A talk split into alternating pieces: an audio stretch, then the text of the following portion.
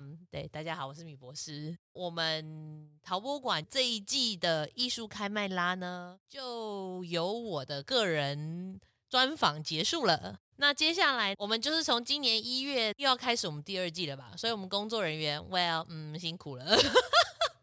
第二季这个部分呢，其实也会延续我们原本的单元啦，展览说故事啊，还有艺术诊疗间这两个单元。主要内容呢，我们会先从宣传咖啡杯国际咖啡杯比赛，因为它快要结束了，再来会是偶然人间，接着就会是台陶奖。那台陶奖大家就可以期待很多不同的艺术家讲解他的作品等。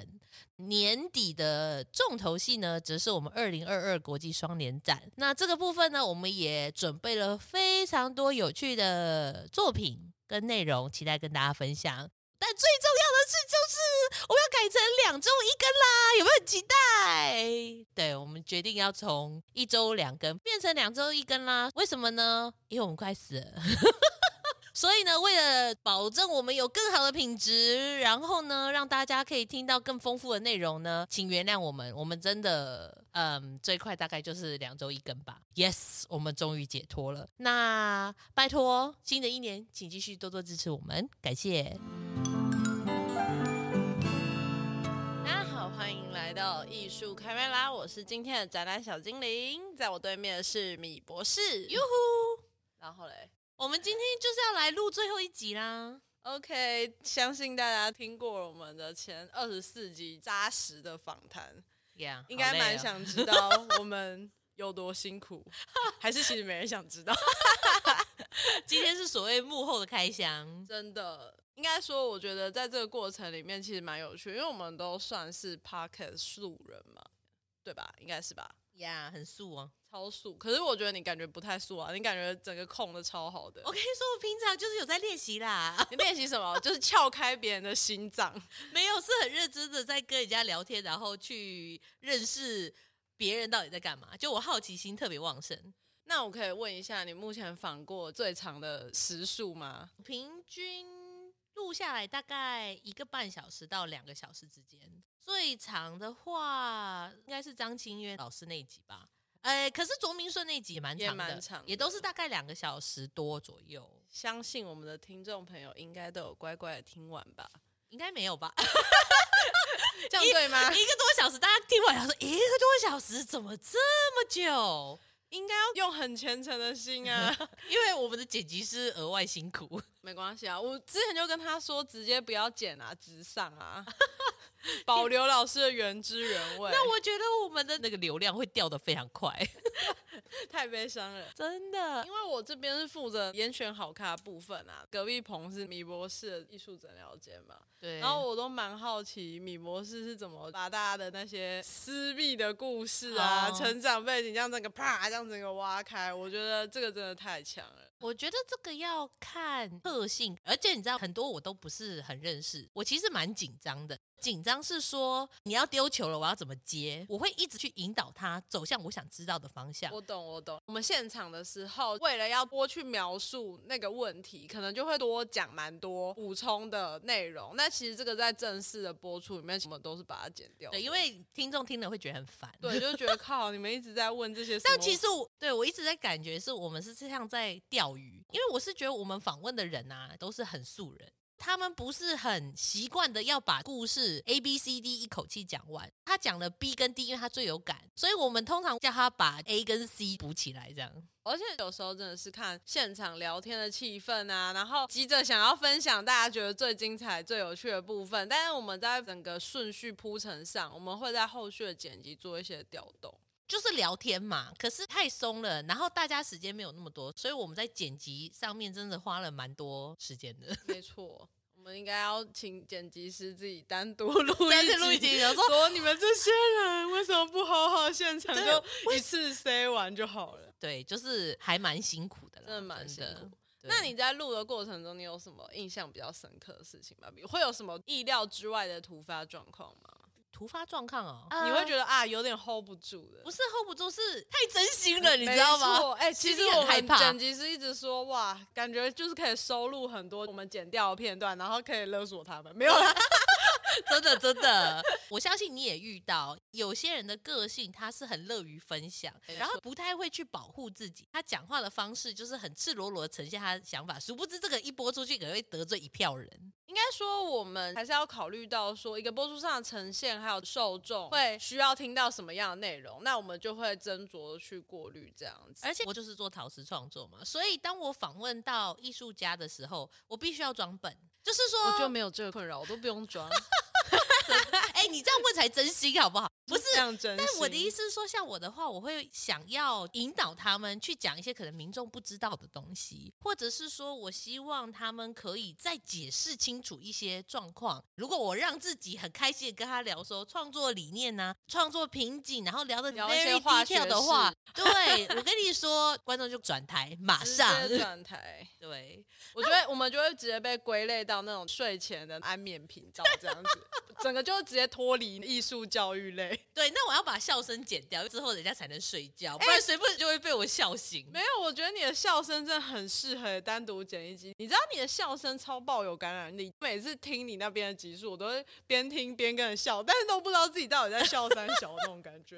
哎、欸，而且你知道吗？剪辑师还很好笑，他就说：“你知道吗？我们有两颗麦，你录那一只是你的声，音，对，然后我的是录我的。可是呢，他说他录我的声音啊，都会爆，不是我这边都会收到。对，就是另一只麦克风都会收到我的声音，这样就变得很难剪。I'm sorry，对不起，剪辑师，对不起，没关系，现在在摇摇头。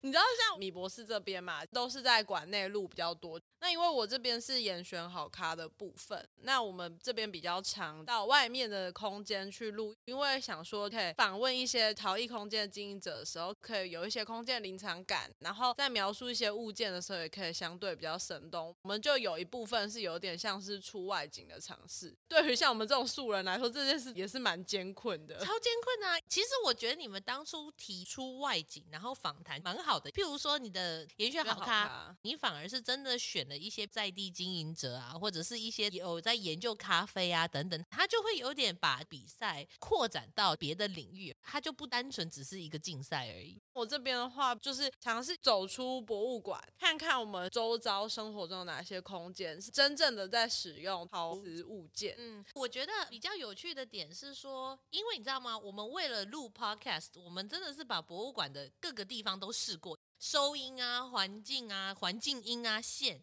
我们已经很辛苦。各位听众朋友知道，这个过程宛如在用罗盘看风水一样。对对对对对对。所以我的好奇是说，你出外景这件事情啊，你要怎么克服啊？我可以分享一下，我之前吧，有一次在火房，火房、哦、火车声音，火房那一集就是蛮近的嘛，他们其实也可以来我们馆内录，但是因为我们当初做出访的时候，就发现哇。它那个空间其实旁边是会有火车声，我们就会觉得说，如果我们在录的时候旁边有火车声，感觉蛮浪漫的，嗯，而且也可以呈现出那个空间立体感。但是想象总是最美好的，实际上实在是非常的困难。我们每到一个新的空间，我们就要先去找电源插座。当我们把那个器材全部都啊搬到那边去之后，然后开始接接接接接，接完之后呢，还要试听那个声音品质，声音品质有没有杂音？没错，而且我们算用蛮基础的设备吧。哦，听说是中等款的，我们就不在这里做业配。反正 anyway，就是到外面的时候，我们就要重新再克服一次风水的问题，因为它就会有电波杂音啊，然后什么的。然后火车声非常浪漫，对不对？但是因为火车经过的时候真的非常长，那到底我们 是要停下来一起听那个火车声，还是说我们就是直接把它当背景音过去？其实我觉得这都蛮困扰剪辑师的。嗯，最后只能停下来说，等一下火车路过。但是因为你知道，受访者讲开，基本上很难停下来，就是我们就会直接这样啊，一直聊过去，然后跟剪辑说：“拜托，你可以把那个火车声修小一点嘛。”超累，然后就很为难他们这样。真的，刚刚讲到施工，嗯，我就一直很期待这个麦克风有那个指向性，所以他会收不到那个施工的那个声音。那真的有收不到吗？真的收不到，哇哦！但是还是收得到我的声音。哦，好吧，那那没办法，你只能用你的声音把它盖，傻眼欸，你只能用你的声音把它盖过去，超无言。而且讲到施工，我真真的觉得这件事很吊诡，因为严选好他第一集去报平安的时候，第一次去出访的时候，觉得哇很不错，然后就后来。第二次要去录的时候，一把机器塞下去，发现哇靠，他们对面也在施工。我就有这种好啊，没关系啊，我们不管移到任何地方，好，每个地方都在施工啊。你知道大家时间也都没那么好约，约了就是一定要。硬着头皮录，最后我们就跟那个报平安安主说，还是我们把铁门拉下来。你也知道那种就是转角店面空间，铁门一拉下来，里面空气又闷到爆。哦，真的。对，然后可是因为为了隔绝那个声音，我们就非常克难的把铁门拉下来。然后前一阵录的咖啡行者，他、哦、对面也是工地。OK，fine，、嗯、大家都在工地，然后我们也是就是把铁门拉下来，就是以隔绝那个各种打扰这样子。嗯、那你觉得在访谈中最困难的地方是什么？比较困难的地方是说，其实都不是我们平常接触的陶艺家。我这边的状况就会比较像是说因为咖啡杯大赛这个主题性的然后跟陶艺在生活里面的应用这一块为主题。其实跟受访者大概就只有两面的接触有时候是第一次哦大家一见如故然后爆聊气氛很 free 可是你们只是出访根本就没有录。然后第二次大家好像遇到麦之后大家就开始变有时候就会觉得哇好惋惜哦就会觉得第一次其实好像聊得蛮开的就是那个、这个感觉比较好，对，那个气氛蛮轻松的。正式录的时候会有一点偶包，但是我们有遇到另外一个案例，就是咖啡行者的时候，第一次去店里访问他们的时候，受访者感觉好害羞，因为我们就发现他都不会主动接话，他会回答，但是回答完他就停住了，然后他就会微笑的看着我们，然后我就会也微笑的看着他，说，呃，现在是又隔了蛮长一段时间才进行正式访谈。就殊不知那天放超开哎，去油到不行，而且忽然变得很有幽默感，我都很想说，你跟上一个是同一个人吗？我今天出门前是有拜拜，是不是？对，这些人我都没有那么熟。你要从透过书面资料啊、问题啊，然后到像 Podcast 这种形式对谈，我觉得是有一点点难度。刚刚讲到认不认识这件事情，我觉得不认识的人就是有赌的成分。有些人会觉得他很安静，结果他很能聊。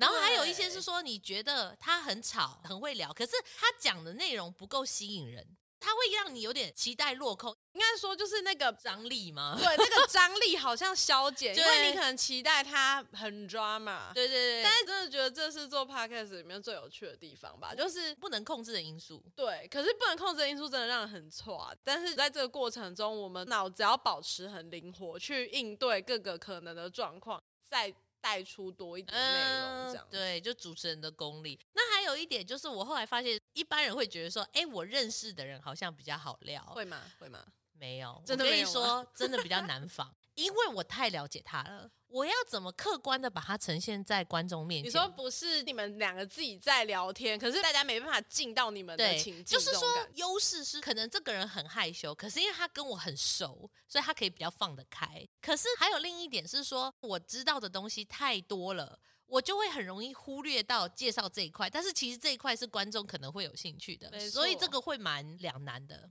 你会担心说你们会一下进到比较专业的内容，那会略过那个铺陈到这个讨论、介绍等等这样。那我是比较担心，一旦我的受访者开始进入比较专业领域的探讨话，我会没有办法继续往下追问下去，跟不上这样吗？对，因为像我就是比较门外，我这边演的好辛苦哦，你还需要在这里部分发挥演技，我是不用，我可能就是一个比较代表大众的角色，然后来向我的受访者做提问，嗯、提问过。过程中，我就会比较担心，说就是我后继无力，没有办法继续添柴加火，让他火烧的更旺。这样我理解。还有一点是早期觉得比较辛苦的点是开场，本来都觉得还好哦，一开始讲我说我的老天啊，怎么这么卡？而且大家真的不知道，我们开场蛮常重录的。大家如果没有，我没有重录，我都逼剪辑师帮我修到顺。哦，哦我是因为我自己蛮 gay 而且我觉得只要一卡我觉得我觉得呃等一下这段可以重来吗？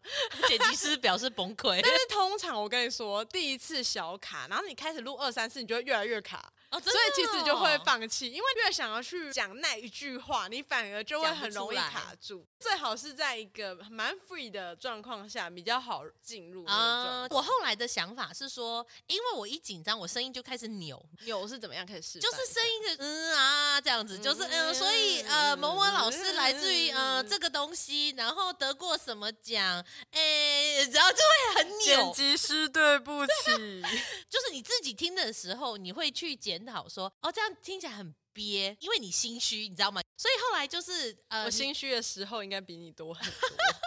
所以后来我听完之后，我就说，好，你要压下去那个紧张，然后把它讲完。因为像那个谁，小郑他最后一集是要访我的，后来就是在麦克风前面，他开头的时候，你知道吗？我都没卡，他死活在卡。他死活一直在重录前你，然后他就跟我说：“我终于明白为什么展览小精灵要一直重录。”没错，展览小精灵真的压力很大。我觉得这跟做展览一样，我觉得大家要时不时大风吹，交换一下角色，你就会知道，你就会知道做这个为什么这样。比如说剪辑师应该觉得说，靠，为什么我们要一直这样乱讲啊？然后或者是为什么要一直重录啊？为什么不好好的讲就好？但你自己录就会 知道，真的很。我觉得就是麦克风堵在你嘴巴前面，你就知道了。但是所以后来我就安慰小郑说。你只要把前面盯过去就好了，真的就是盯过去，后面就没事了。就我后来发现一件事，我觉得应该就是要早一点把麦打开。你知道大家会去注意要按那个麦的瞬间，就会蛮分神，会收住。那个收住，你就要重新再打开，其实蛮困难。我会，因为有的时候我们录啊，艺术家说：“哎，开始录了吗？”我就说：“就是保持这样，我们就继续讲就好了。”这样没错。但是后来我有尝试把开场拉到后面，因为有艺术家跟我反映，他觉得。我一开始就说啊、哦，欢迎来到米博士的艺术诊疗间，然后巴拉巴拉讲完之后，他就觉得哦，好真实，因为他没有，他会有一种他在那个脱口秀舞台上，然后帘幕要拉开，然后底下有好多听众的感觉。可是因为我们是主持人，我们早就习惯这个 tempo 了。问题是像，我觉得因人而异耶，也是。我跟你说，有些资深前辈，你不讲他还觉得。你失礼了，你知道吗？对，你没有好好的帮人家开场。对对对对对。可是像年轻艺术家，他就会说：“哎，我这样很紧张。”所以，我后来有些是我把这个开场拉到后面录。我一开始就先跟他聊，这样效果也比较好。如果他真的很害羞或紧张是好的，可是对我而言，我觉得那个衔接感会有落差。对，没错，嗯、其实声音会有差，因为有时候我们是开头比较紧，然后后来就越聊越松，然后你回头再录的时候，你那个语调感觉就不一样，语调高低差会有差，就会听得出来你没有顺着时间序这样子往下。对，而且还有一点就是你会一直讲重复的字眼，就是口头禅，然后还有像我讲话就会很快，我就说糟糕，没关系，讲太快，就是没有。就是不需要拉到两倍速，你知道吗？因为已经很快，所以你看你后面，你后面有张纸，上面就写慢 slow。我跟你讲，后来都没有用，完全没有用。不会啦，你在聊开的时候根本就无法被提醒，好不好？那我觉得我们要跟大家分享，就是大家听自己的声音，真的会听到想吐。就是初检啊，然后跟正式上档之前，我们都要一直疯狂的听自己的档案。哎、欸，我跟你讲，我是很后来才愿意听的。我一开始根本不想听。真的，我跟你说，受访者们其实也都不太想面对，小精灵跟米博士也都不太想面对。我们后来是剪辑师一直跟我们说，哎、欸，我们剪好了，你们可以帮忙看一下，这样 OK 吗？然后我们就说，啊，等一下，先让我听。然后，而且我一直问剪辑师说，你觉得自己 OK 吗？然后你觉得怎么样之类，就是我想要先听到评价之后，我才想要打开那个档案。哦，我后来我压力很大，我后来。早期是因为我太不习惯听自己的声音了，所以我会有点排斥听它。很多艺术家也不太喜欢听。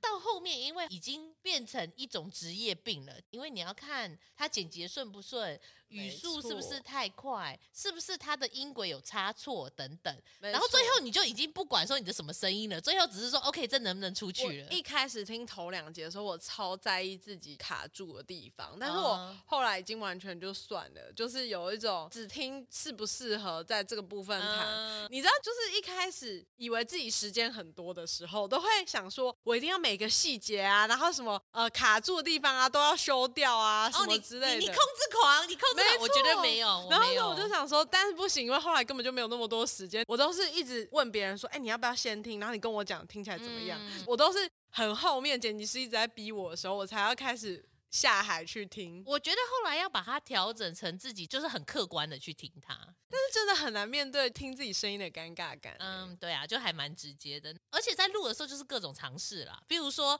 呃，那拉长一点，拉慢一点，或问这个问题会不会比较不一样？你在访的过程中可以去想到那个调配的问题吗？会，而且他有的时候一讲完，OK，四题都划掉了，然后我就问第五题、第六题这样。但是有些是这样据点王，我只有跟你讲，我很难得的就是一到十一题每一个都问掉。有在收听吗？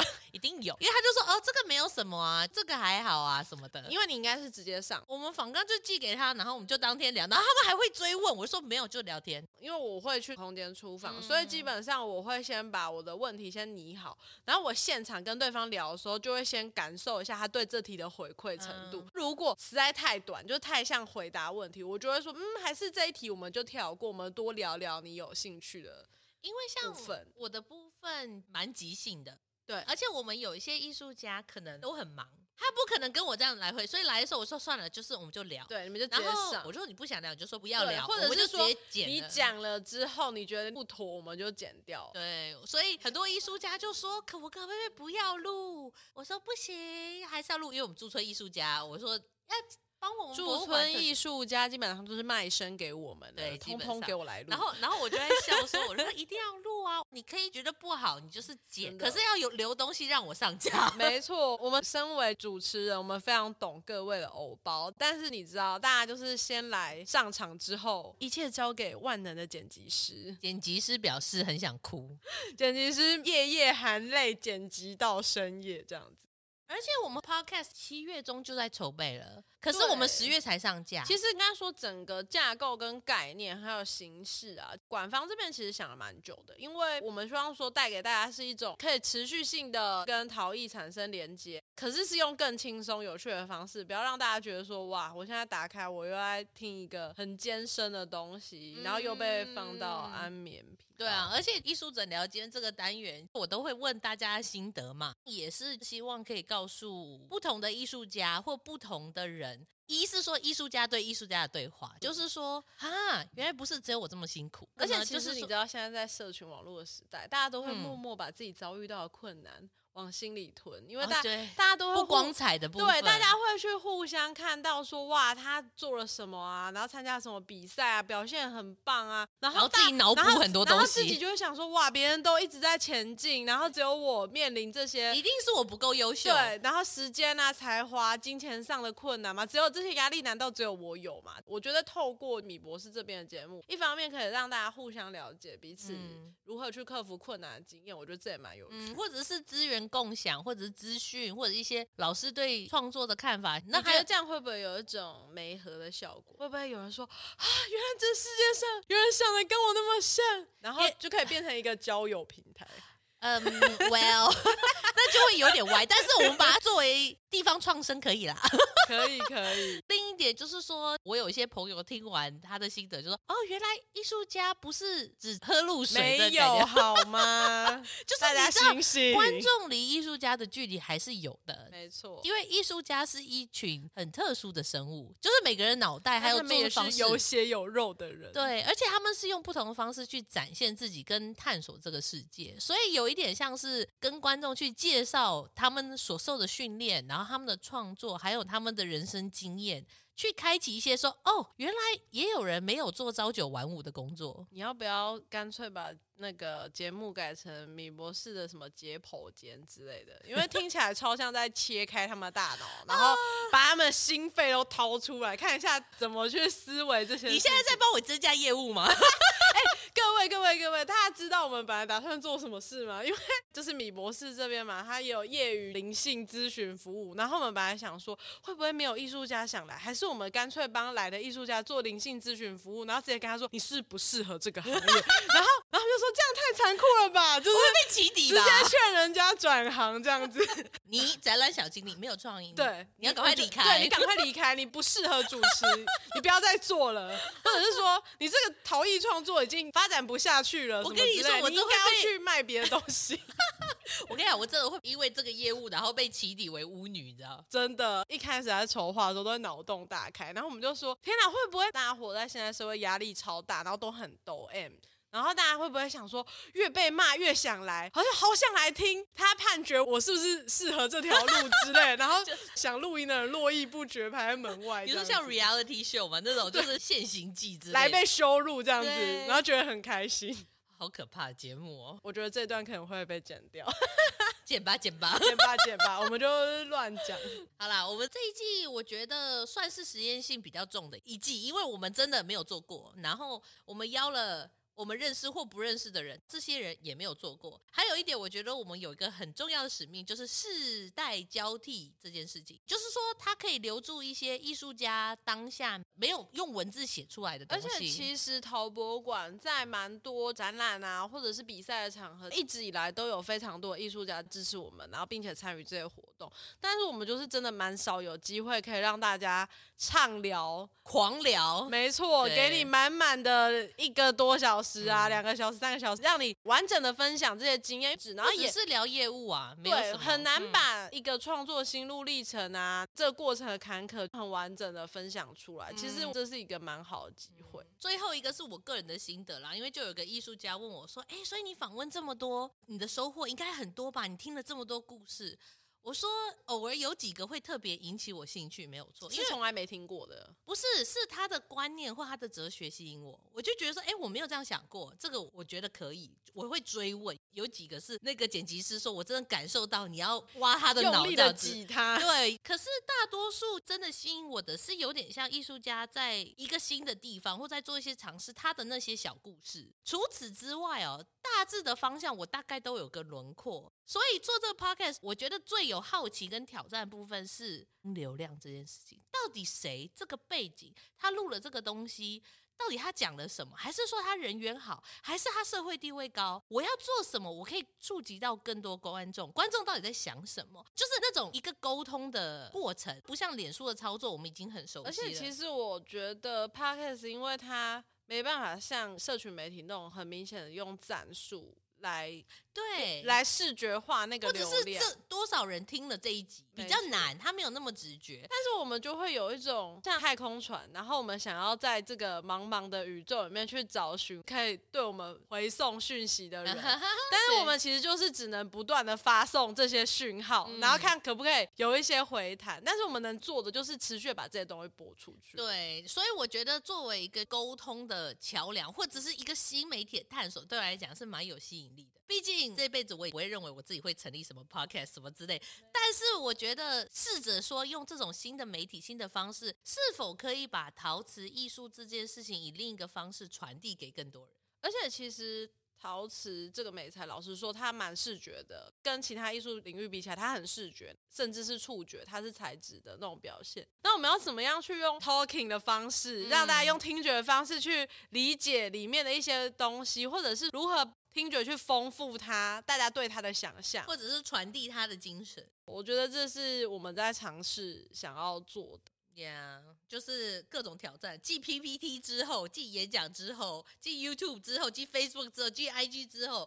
，Podcast。我们就是持续的尝试，那也蛮欢迎我们的听众朋友有任何回馈啊、想法啊，都可以在我们的脸书啊，或者是 Podcast 的频道下面可以留言部分跟我们分享。那我们都会仔细的去看，不断的去思考我们有什么可以改进跟调整的地方。